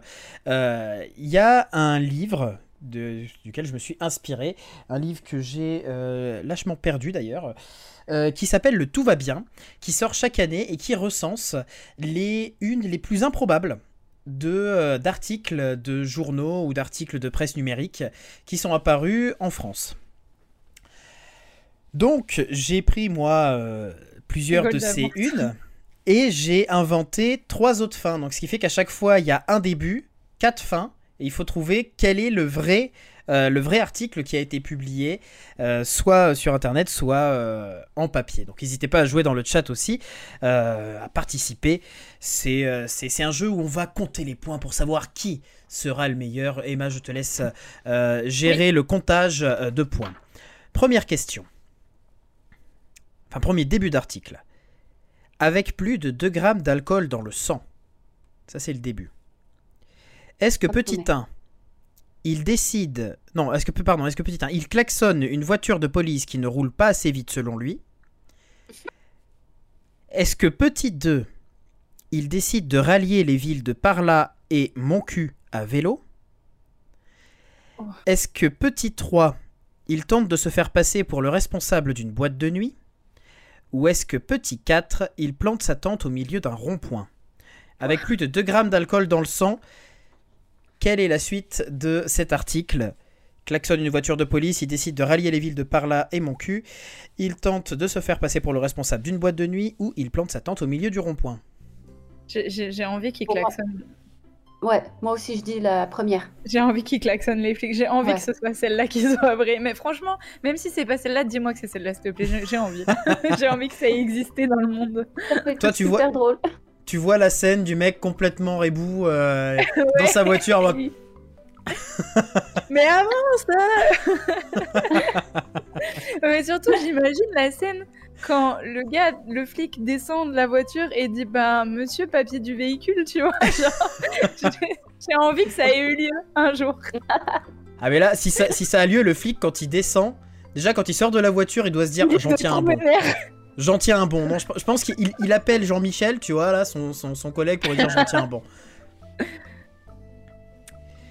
Alors, on a Jus qui dit Moi, je regarde la boutique et je tombe sur la pâte à tartiner maison. Certes, Donc, mais ce euh, n'est pas du tout la question. Jus perdu dans le chocolat. Jules, il est en train de passer commande sur le site d'Asna en fait. Mais c'est très bien, écoute, commande ton chocolat, nous on joue euh, et on gagne des points euh, au jeu. Donc je rappelle, hein, avec plus de 2 grammes d'alcool dans le sang, est-ce qu'il klaxonne une voiture de police et roule pas, qui roule pas assez vite selon lui, décide de rallier les villes de par là à mon cul, à vélo Il tente de se faire passer pour le responsable d'une boîte de nuit où il plante sa tente au milieu d'un rond-point. La réponse c'était, qui donne les points du coup, c'était bien, il klaxonne une voiture de police qui roule pas assez vite selon lui.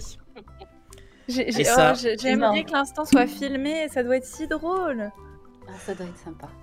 Ça leur a fait me- leur journée, je pense. Ah ouais. Ils sont rentrés au commissariat, ils ont dit il vient de nous en arriver une là.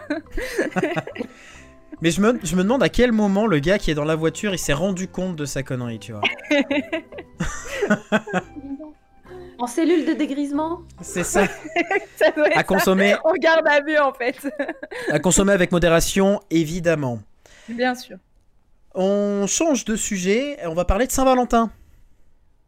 Elle, a, elle a eu lieu il y a pas trop trop longtemps, enfin ça commence à faire un petit peu, maintenant Un- ça va faire un mois, mois. ouais. Le temps passe vite. Alors, l'article commence comme ça. Saint-Valentin, il l'invite au, au restaurant et part sans payer. Quelle est la suite de l'article? Est-ce que. Donc, il l'invite au restaurant et part sans payer? À la Saint-Valentin, ça c'est le début de, de, de l'article. Est-ce que la suite c'est. Elle le traque et le séquestre? Est-ce que c'est. Elle se voit offrir le repas par le restaurant Est-ce que c'est. Elle finit en garde à vue Ou est-ce que c'est. Elle appelle la mère du gars? Oh, oh, j'ai envie que ce soit est plusieurs là.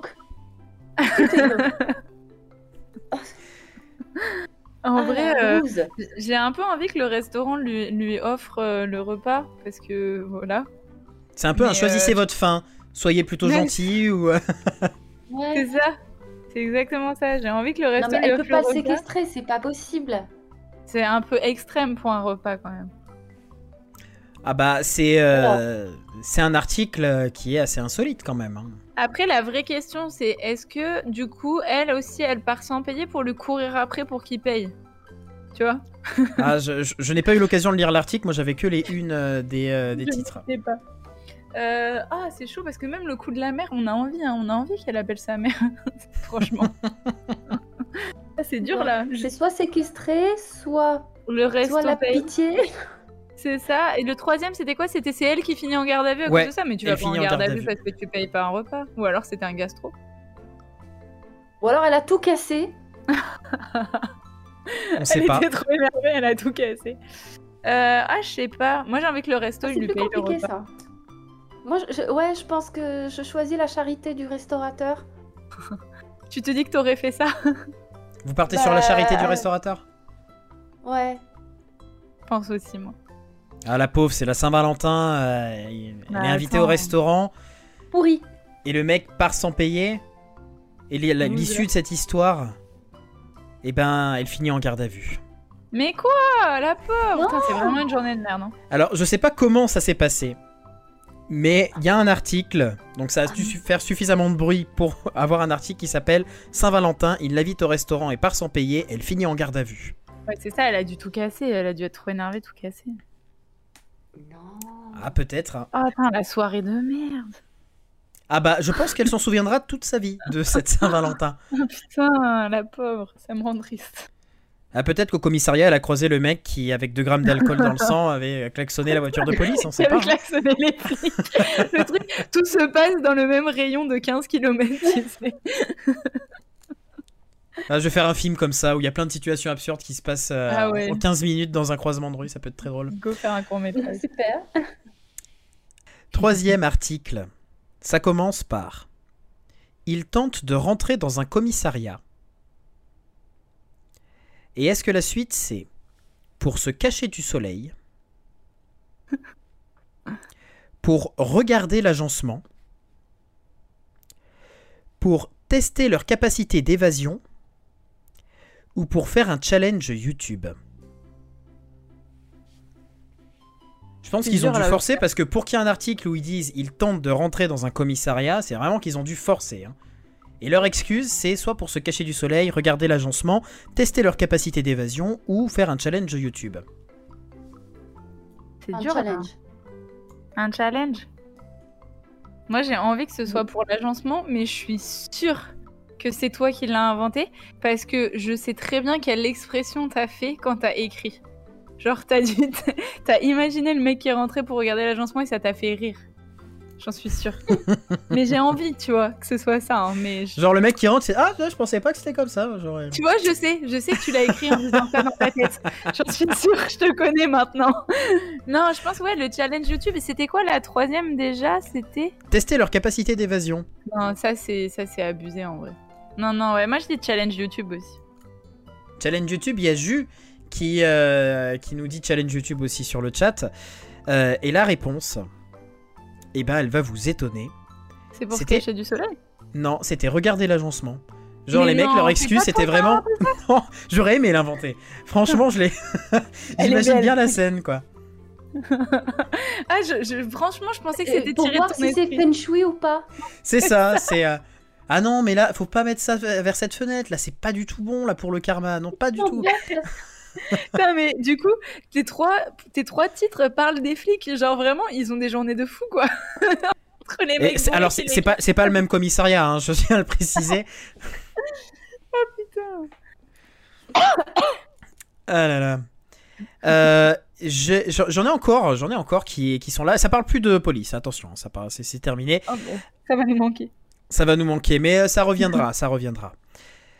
Le début de l'article, le voici. Trop occupée à insulter les passants, est-ce que elle rate un obstacle et chute en scooter? Je suis trop capable de faire ça. Est-ce qu'elle oublie ses sacs de course dans le bus? Est-ce qu'elle fait tomber son bébé? Horrible. Est-ce qu'elle rate son permis? Trop, oh, occupée j'ai à insulter les passants. Elle Ah, rate j'ai un rate obstacle son permis.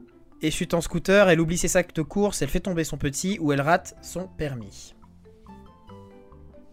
Euh, pour moi, elle rate son permis. Moi, soit ça, soit elle tombe en scooter. Ouais. Pareil. Ah putain. Alors, elle rate son permis, ça veut dire vraiment qu'elle est en train de passer le permis. Et, Et que qu'elle est en train pendant qu'elle inspecte, elle insulte tout le monde. Voilà. J'imagine. Là. Avec l'inspecteur à côté en mode. Pourquoi Ah, putain. Eh bien, Elle- moi, à sa elle- place, à sa place, qu'est-ce que je dis à l'inspecteur? Excusez-moi, j'ai le syndrome de Gilles de la Tourette. Ouais, c'est c'est ça. J'ai rien fait, pardon, c'est c'est plus fort que moi. Ah, je sais pas, le scooter il Non, donne mais envie parce que c'est sorti, c'est sorti, sous le stress peut-être. Elle a dû dire, euh, je sais pas moi, euh, je veux pas dire des, des noms d'oiseaux, mais je pense qu'ils ont dû l'énerver. Elle a juste eu peur de rater son permis et elle a. Voilà, Julien, tu elle a dis le commis bébé, euh, toi la grosse erreur quoi. Juju il dit tout est possible. Le bébé, euh, le pauvre bébé. Ah Oui, le non, pauvre le bébé. bébé. Euh, hmm, je sais pas. Je... je me tâte entre le scooter et le permis, mais euh, le permis, on a envie aussi, hein, franchement. On a envie, hein. Quel rat ton permis Ouais. Ah, je vous laisse décider. Je ne peux pas décider à votre place. Moi, j'ai la, j'ai la Moi, bonne c'est réponse. permis. Mais on C'est dit permis. permis. On dit Permis et, euh, et non, c'est elle rate un obstacle et chute en scooter. Ah putain. Ça fait deux fois que j'ai les deux, hein. Parce que j'hésite entre Et deux hein, et que je choisis pas la bonne. Putain. Non, le permis, c'est moi qui l'ai inventé parce que ça me faisait marrer d'imaginer la scène. Ça va être drôle. Il s'est rappelé Avec ses meilleures heures de l'inspectrice. conduite. Ah, avec l'inspectrice et derrière, tu sais, les deux autres qui passent le permis en même temps, tu sais, qui sont là en mode Ouais. Ah, pas la voir, hein. Ah, pas la voir. on part sur un nom là, hein, on part sur un nom. D'ailleurs, anecdote, quand j'ai passé mon permis, on était, euh, je crois qu'on est par groupe de 5. Je sais pas pourquoi j'avais envie de faire une anecdote. Et euh, je suis le seul à l'avoir eu parce que ça a été le carnage. Genre, la personne qui était avant moi, elle a, bah, je pense que ça vient de là inconsciemment, elle a insulté la, la, l'inspecteur. Oh. Donc moi je passais en dernier après tout le monde. Elle avait, elle s'était pris la tête avec tout le monde, dont le dernier, dont le dernier qui l'avait insulté. Donc moi j'étais là en mode Hum, pas serein. Et finalement Alors, je l'ai eu. Siège rétro-ceinture, hein. non mais attends, mais attends, mais moi, il n'y avait pas de gens quand j'ai passé le permis, j'étais toute seule. Non mais j'étais tout seul dans la voiture, mais on était venu à 5 et on passait à tour de rôle. On attendait euh, sur le bord Ah, de mais la moi, route. j'étais la euh, première à passer, du coup, je pense que c'est pour ça, il y avait personne. Et moi j'étais le dernier à passer et après on s'était pris une fume par la, la, la moniteur d'auto-école qui nous avait dit mais c'est euh, vous avez pas à réagir quand on vous dit quelque chose quoi. Et elle m'avait pris à part en me disant je pense que toi tu l'as, effectivement je l'ai eu, sachant que j'ai quand même commencé, j'avais tout fait, tout, tout bien, mis la ceinture, tout ça, les rétros et tout. Et elle dit on peut y aller. Et je, fais l'accélérateur et ça fait et je comprends pas, tu sais, c'est je le fais deux fois, je commence à avoir la Ah, sueur qui tombe. Pas mis de vitesse. Et j'avais pas mis de vitesse. Après, j'ai mis la vitesse. Je suis en mode, allez, bon, on y va. non, mais attends, euh, t'inquiète, moi, je l'ai du premier coup alors que j'ai confondu la droite et la gauche. hein, donc, il y a un moment. bon, ça va. En, en Auvergne, le permis, c'est un bail, tu vois. C'est vraiment un truc particulier. à chaque fois que je dis ça, les gens ils me disent Mais tu l'as eu? Je suis en mode Bah ouais, quel est le problème? Je suis allée à gauche ou à la droite, ça, ça arrive. Ah, J'en ai des Bon, anecdotes sur le permis, mais ce n'est pas la question. Euh, on a euh, la question, c'est sur les articles et sur un dernier article qui va parler, à votre avis, de Police de police, de gendarmes précisément. Ah, j'étais presque. L'article s'intitule, alors je vous donne le début, à vous de me trouver la fin. Les gendarmes de Blanquefort à la recherche, petit 1 de Saint-Tropez, petit 2 d'une baignoire, petit 3 de l'huile de coude, ou petit 4 d'un soldat nommé Ryan. C'est pas vrai. La Il y en a un qui est vrai. Non mais c'est quoi la première réponse? C'est Saint-Tropez? Saint-Tropez, une baignoire, l'huile de coude ou un soldat nommé Ryan. C'est pas n'importe quel gendarme, hein, c'est les gendarmes de Blanquefort. Mais c'est sont où pas loin. Ah, Ah, Ils sont pas. loin de chez nous Ils sont pas loin de Bordeaux Mais pourquoi il chercherait Saint-Tropez alors? Bah c'est ça en fait. Ah, je sais pas, peut-être qu'ils étaient perdus. L'article s'intitule comme la ça. route hein. des vins. La route des vins, peut-être qu'ils ont trop bu. Ah, c'est ça. L'article s'intitule comme mal. ça. Autant dire que c'est. c'est- Je, je sais pas qui l'a. euh, Parce que j'ai- paumé mon livre. Euh, je sais pas quel média l'a fait, mais ça peut être des médias. euh, Alors, c'est c'est des vrais médias, mais ça peut être des médias un peu. euh, qui font des articles un peu légers aussi, quoi. Ah, ça peut être le Gorafi, quoi. Pas Ah. le Gorafi, parce que c'est des vrais articles qu'ils font. Ah mince. Euh, attends, il y avait la baignoire Saint-Tropez, Ryan, et c'est quoi le troisième? Euh. Saint-Tropez, une baignoire, l'huile de coude et un soldat Ah, l'huile de Ryan. coude. Non, mais ça peut pas être l'huile de coude, ils sont pas Je si dirais huile de coude aussi, ouais. Ah ouais, tu dirais huile de coude? Moi, je me dis, Ouais, ouais, parce que baignoire, euh, franchement, euh, euh, ils vont pas chercher une baignoire. Mais ils vont pas chercher Saint-Tropez non plus. Après, ça peut peut-être être le soldat Ryan, non? Non, quand même, tout le monde connaît le. Après, s'ils bah, ils- ils cherchent pas la personne du film, ils cherchent un soldat qui s'appelle Ryan. Et ça fait le même. euh, C'est peut-être une coïncidence, on sait pas. hein. Moi, je Soldat, Non, mais, mais l'huile de coude, c'est- si tu penses l'huile de coude, on part sur l'huile de coude. Mais ça veut quand même dire qu'ils sont pas très intelligents. Désolé. Mais... Non, mais peut-être qu'ils Désolé pour étaient. tous les euh, gendarmes qui nous Ou alors, ou alors, ou alors, un magasin qui s'est fait voler une baignoire. Ce serait ouf. Non, mais ou genre un gars qui s'est enfui en baignoire, tu vois. Il a mis des roues. Genre, tu, tu, tu vois la scène de, de Brise de Nice quand il s'enfuit avec les lits d'hôpitaux là, dans, la, dans la rue là? Ouais, il y a Ouais. peut-être un peu de ça, ouais. Peut-être que je suis Euh, Il y a Jus qui dit baignoire aussi. Ouais, il y a Ouais. Jus qui dit baignoire. Vas-y, bah écoute, euh, du coup, baignoire ou huile de coude? Je sais pas, je sais pas. Ouais, non, vas-y, huile de coude, allez, tu, tu pensais Allez, ça vous partez euh, sur je l'huile de coude. Ouais. Et la bonne réponse, l'article se nommait Les gendarmes de Blanquefort à la recherche d'une baignoire. Mais putain. Mais pourquoi? Et toi, du coup, t'as pas là, tu sais pas pourquoi? Ah. Ah non, je sais pas pourquoi. J'ai. euh, Oh, la frustration. Bah, Peut-être qu'il y a eu un vol de baignoire dans un magasin?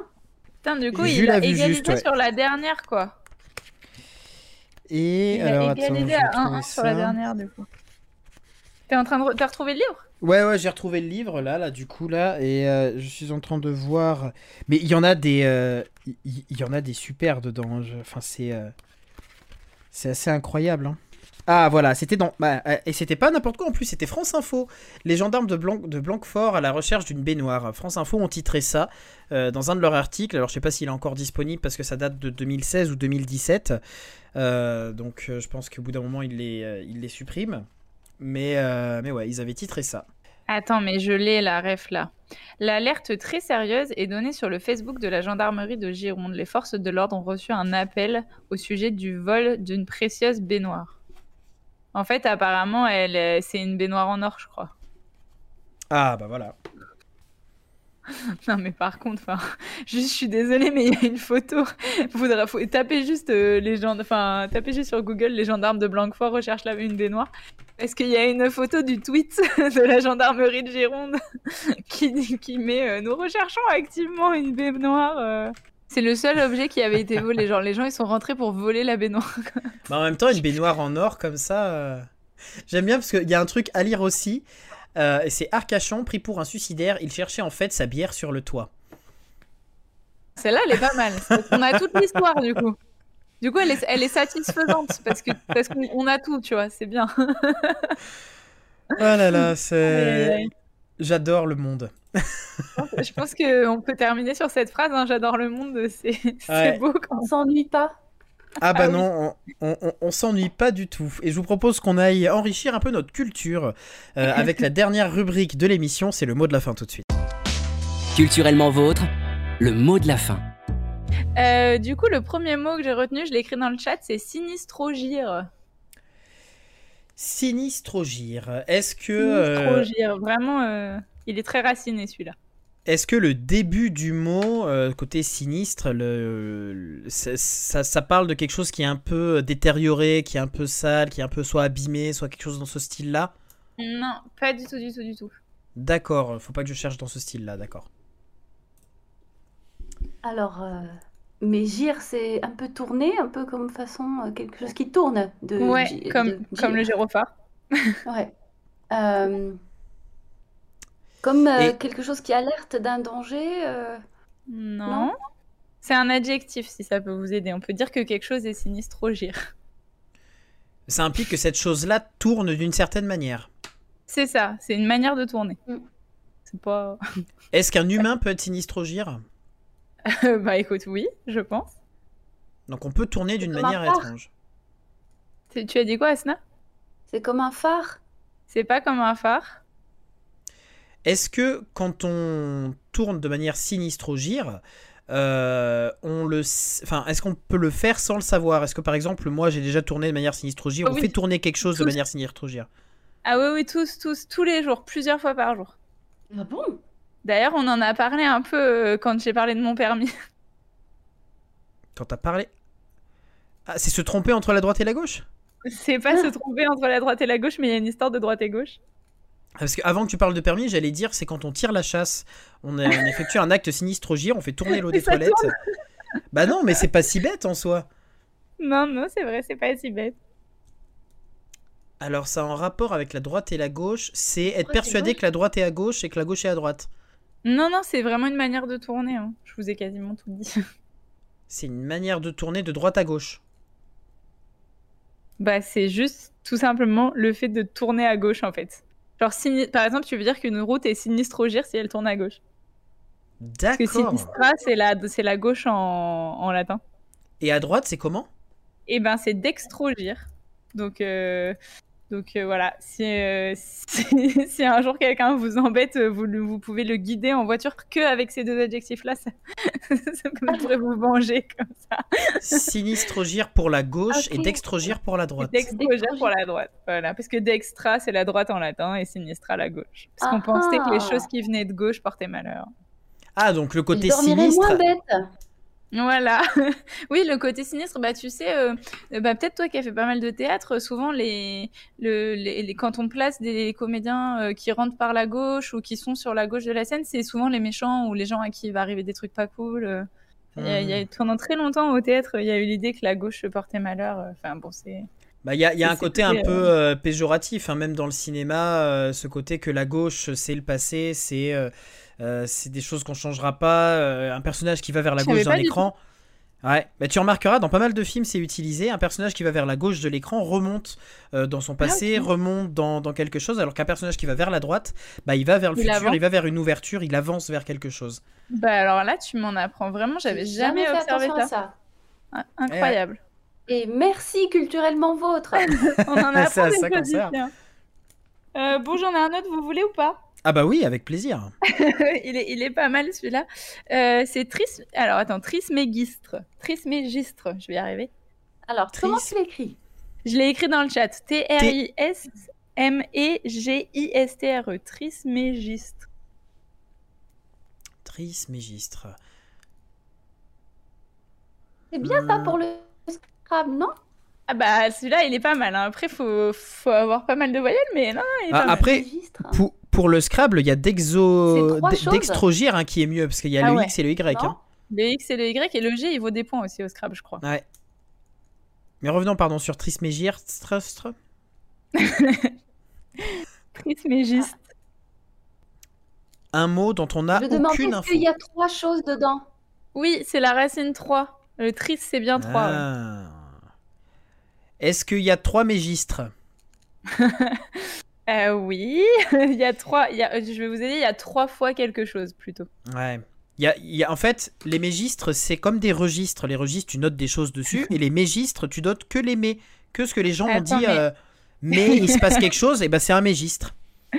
Si je vous écris le mot euh, comme il faut, ça sera un tout petit peu plus simple. C'est trismégiste sans R à la fin. Ah, mais ouais, mais ça va ça- vraiment vous aider. mais- là maintenant, voilà, donc c'est T-R-I-S-M-E-G-I-S-T-E. Oui, bah j'ai mal écrit sur mon post-it. euh, Comme voilà, quand on dit, euh, tiens, euh, l'autre jour, je suis allé chez Quentin et j'ai vu son, son, son canapé. Il était très trismégiste.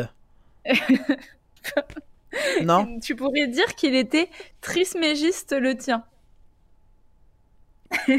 Je peux dire que le mien est trismégiste Ou qu'il est Non, tu trismégiste peux le dire que le canapé de Quentin est trismégiste le par rapport au tien.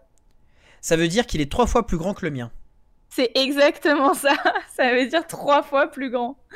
Et alors juste, je vous lis la phrase du site sur lequel je l'ai trouvée qui est merveilleuse. On dit donc les donc trismégiste signifie trois fois plus grand. Quelle utilité? Eh ben au lieu de parler de triple andouille, tu pourras parler de connard trismégiste. Ça fait plus intello. je trouve ça merveilleux. Effectivement. Effectivement. Excellent. Voilà, quand je c'est suis tombée magnifique. sur ça, j'ai dit je suis obligée, je la garde pour ce soir. Elle est merveilleuse. Ah bah, elle est excellente. Alors, tu as Voilà, même un, un- un petit clap de jus. Oh bah merci. Révérence. Trismégiste. Trismégiste. Et Et, ça fera euh, partie des mots que j'apprendrai à mes filles demain. Voilà, et sinistrogir et dextrogir euh, pour euh, à droite et à gauche. Déjà que j'ai du mal à dire à droite à gauche, je me, je me, hein bah moi je vous ai raconté mon permis, hein, la droite et la gauche, euh, on n'est pas, on n'habite pas la même planète. Et c'est fou le nombre de, de, de, de mots différents pour dire à droite et à gauche en fonction des véhicules, en fonction des. euh, des, bateaux. des ouais, les bateaux, les. euh, Il y a plein Vous de. c'est un truc compliqué, la Ah droite bah et la gauche. Et pour Ouais. bâbord, pour bâbord tribord, il y a un, un- un petit euh, moyen mnémotechnique qu'on m'avait C'est la dit. batterie, non? C'est la batterie, ouais. Et je trouve que c'est Ouais, génial comme batterie. euh, moyen pour savoir euh, Le bas de batterie, c'est bâbord, donc c'est à gauche. Et le tri Ouais. de batterie, c'est euh, c'est à l'autre bout du mot, donc c'est à droite, donc c'est tribord. Je m'en rappellerai quand je passerai mon permis bateau. C'est ça. Voilà. Je pense qu'on peut conclure sur ça, hein, sur mon permis Ah bah, bateau. on, on peut conclure sur le permis bateau. Euh, je sais pas si ça coûte moins cher en essence, par contre. Hein, faudra faire attention. Ah ouais, fou. en ce moment, tout coûte moins cher que l'essence, Ouais. je crois. donc, euh. Euh, parlons de bonnes choses, parlons de chocolat. Euh, si vous en avez euh, les, les papilles qui frétillent, je vous conseille d'aller faire un tour sur les réseaux sociaux, euh, le site euh, de notre invité, Asna, qui euh, est chocolatière et euh, qui a des valeurs euh, très sincères au niveau du chocolat et très responsables. Euh, donc je vous conseille d'aller faire un tour si vous êtes du côté de Bordeaux aussi. C'est l'occasion de pouvoir la voir euh, en vrai et de pouvoir découvrir ce que c'est qu'un. euh, c'est pas un bar à, c'est un bar à mousse Un bar à mousse. Oui. Et c'est pas ce que vous pensez. Et j'ajoute aussi que euh, du coup, il est possible de faire des sessions dans l'atelier avec toi, Asna, qui nous montre comment est préparé le chocolat. Et ça, c'est quand même vraiment trop cool. Et est-ce que ça veut dire, est-ce que ça veut dire qu'on peut euh, venir par exemple euh, te voir et te dire, bah j'aimerais un chocolat qui, euh, enfin, qui ait tel ou tel goût ou qui ait tel ou tel mélange et c'est quelque chose qu'on peut voir avec toi? Oui, bien sûr. Oh là là, faire du chocolat sur il mesure. Mais on l'a on créé, euh, a appelé ça les accords parfaits. On travaille avec des châteaux et euh, on taille sur mesure euh, une tablette pour leur millésime. Donc ça, on le fait Oh. effectivement. ouais. Ah, c'est incroyable. Et tu nous dis ça que maintenant Oui, Oh là là, mais c'est c'est génial. Mais, euh, je, je- Ah je vais Dommage venir. que euh, Pilou soit pas là. Ah c'est c'est euh, putain mon papa qui adore le chocolat. C'est dommage que son anniversaire soit passé parce que j'aurais bien euh, j'aurais sais, bien en faire une tablette l'an prochain, hein. personnalisée. Ouais. L'an prochain, mais maintenant il va voir l'émission, il saura. Peut-être, euh, on sait pas quand. Ouh là là. fête des pères. Fête des pères, oui, Pour la tout à fête des pères, je vais sortir une tablette. euh, je vais faire infuser le, le gruy de cacao soit dans du whisky, soit dans du cognac ou de l'armagnac. Donc je vais faire des tests et on va sortir une tablette pour la fête des pères. Ok. Ah bah je passerai faire un tour euh, du côté de Bordeaux du coup euh, pour euh, pour aller goûter tous ces chocolats. Trop bien. Bah, avec plaisir. Dis-moi quand est-ce que tu viens et je te ferai visiter le labo. Oh bah oui, avec grand plaisir. Et on vas a euh, juste une dernière question euh, qui peut être intéressante Ouais. avant de, de- de clore l'émission. Euh, Il y a Ju Oui. qui nous demande, je croyais que le chocolat coupe le tanin. Le tanin, c'est ce, ce côté qu'il y a dans le vin, notamment dans le vin rouge. C'est ça, ouais. Alors, il y a des tanins dans le chocolat, puisqu'il y a des antioxydants dans le vin, il y a des antioxydants dans le chocolat, et ça dépend de quel chocolat on utilise avec quel vin. Les vins les plus faciles à marier avec le chocolat, ça va être les vins moris, les vins cuits, les vins passeriers. Après, euh, moi, je préfère toujours marier avec des chocolats, euh, pardon, avec des vins euh, d'ici, de Bordeaux, donc du Médoc ou de rive droite ou rive gauche. hein. Et ça dépend du chocolat. Il y a vraiment beaucoup, beaucoup, tellement de variétés de chocolat. Et on peut pas, on va pas forcément dans la contradiction dans la dégustation. C'est pas parce que le chocolat est, intense et que le vin peut-être l'est moins, ou vice-versa, que ça ne se marie pas. C'est beaucoup plus complexe que ça. Mais euh, on peut pas affirmer que ça coupe les tanins, puisque le chocolat lui-même contient des tanins. Ok. Et ça me Bah, donne envie de faire une émission spéciale où on regroupe Pilou qui vient avec des bouteilles de vin et Asna qui vient avec des, euh, des tablettes Du de chocolat. chocolat. Et, on, fait, la le... dégustation. Ah ouais, on fait le grand mix. euh, Et ben ça, je le fais aussi. Je fais des dégustations euh, à, à distance où on envoie des carrés de chocolat et des, du vin. Et les gens assemblent leur vin et dégustent le chocolat et c'est super intéressant. Je le fais avec un œnologue et c'est vraiment Ah, super Tu sympa. vas, tu vas recevoir des demandes en mariage bientôt, je pense. Ah, je suis, je suis chaud de faire ça en vrai. Ça... Ah ouais, ça, on, va, on va caler ça quelque part dans Ouais. l'été fou euh, de Pilou. Ouais. mais, euh, Ah ouais, on va faire ça. Ouais. Mais c'est- on, aura l'occasion de se revoir euh, et de, euh, de continuer de parler de, de chocolat, de, de vin, de, de toutes ces bonnes choses qui, qui nous font plaisir et de parler culture. Et euh, bah merci à toi d'être venu partager ce moment avec nous. Oui, merci. Merci. Merci beaucoup. Merci Emma aussi pour, pour cette émission. Merci à tout le monde dans le chat. Si ça vous a plu, en tout cas, moi j'ai passé un super moment. Euh, ça m'a donné faim, ça m'a donné soif, ça m'a donné envie d'aller dans un bar à mousse. J'ai appris des choses sur la police, c'était génial. Je vous donne rendez-vous la semaine prochaine pour une nouvelle émission de Culturellement Vôtre où on parlera de, différentes chroniques, une émission chronique la prochaine fois, et euh, la semaine d'après pour une émission avec invité. On vous euh, dit tout ça sur les réseaux sociaux. Euh, donc suivez-nous sur les réseaux sociaux de Colibri, Colibri officiel ou Colibri TV officiel en fonction si c'est Facebook ou Instagram. Consommez de la culture, on se retrouve la semaine prochaine pour Culturellement Vôtre. Merci, ciao. Merci.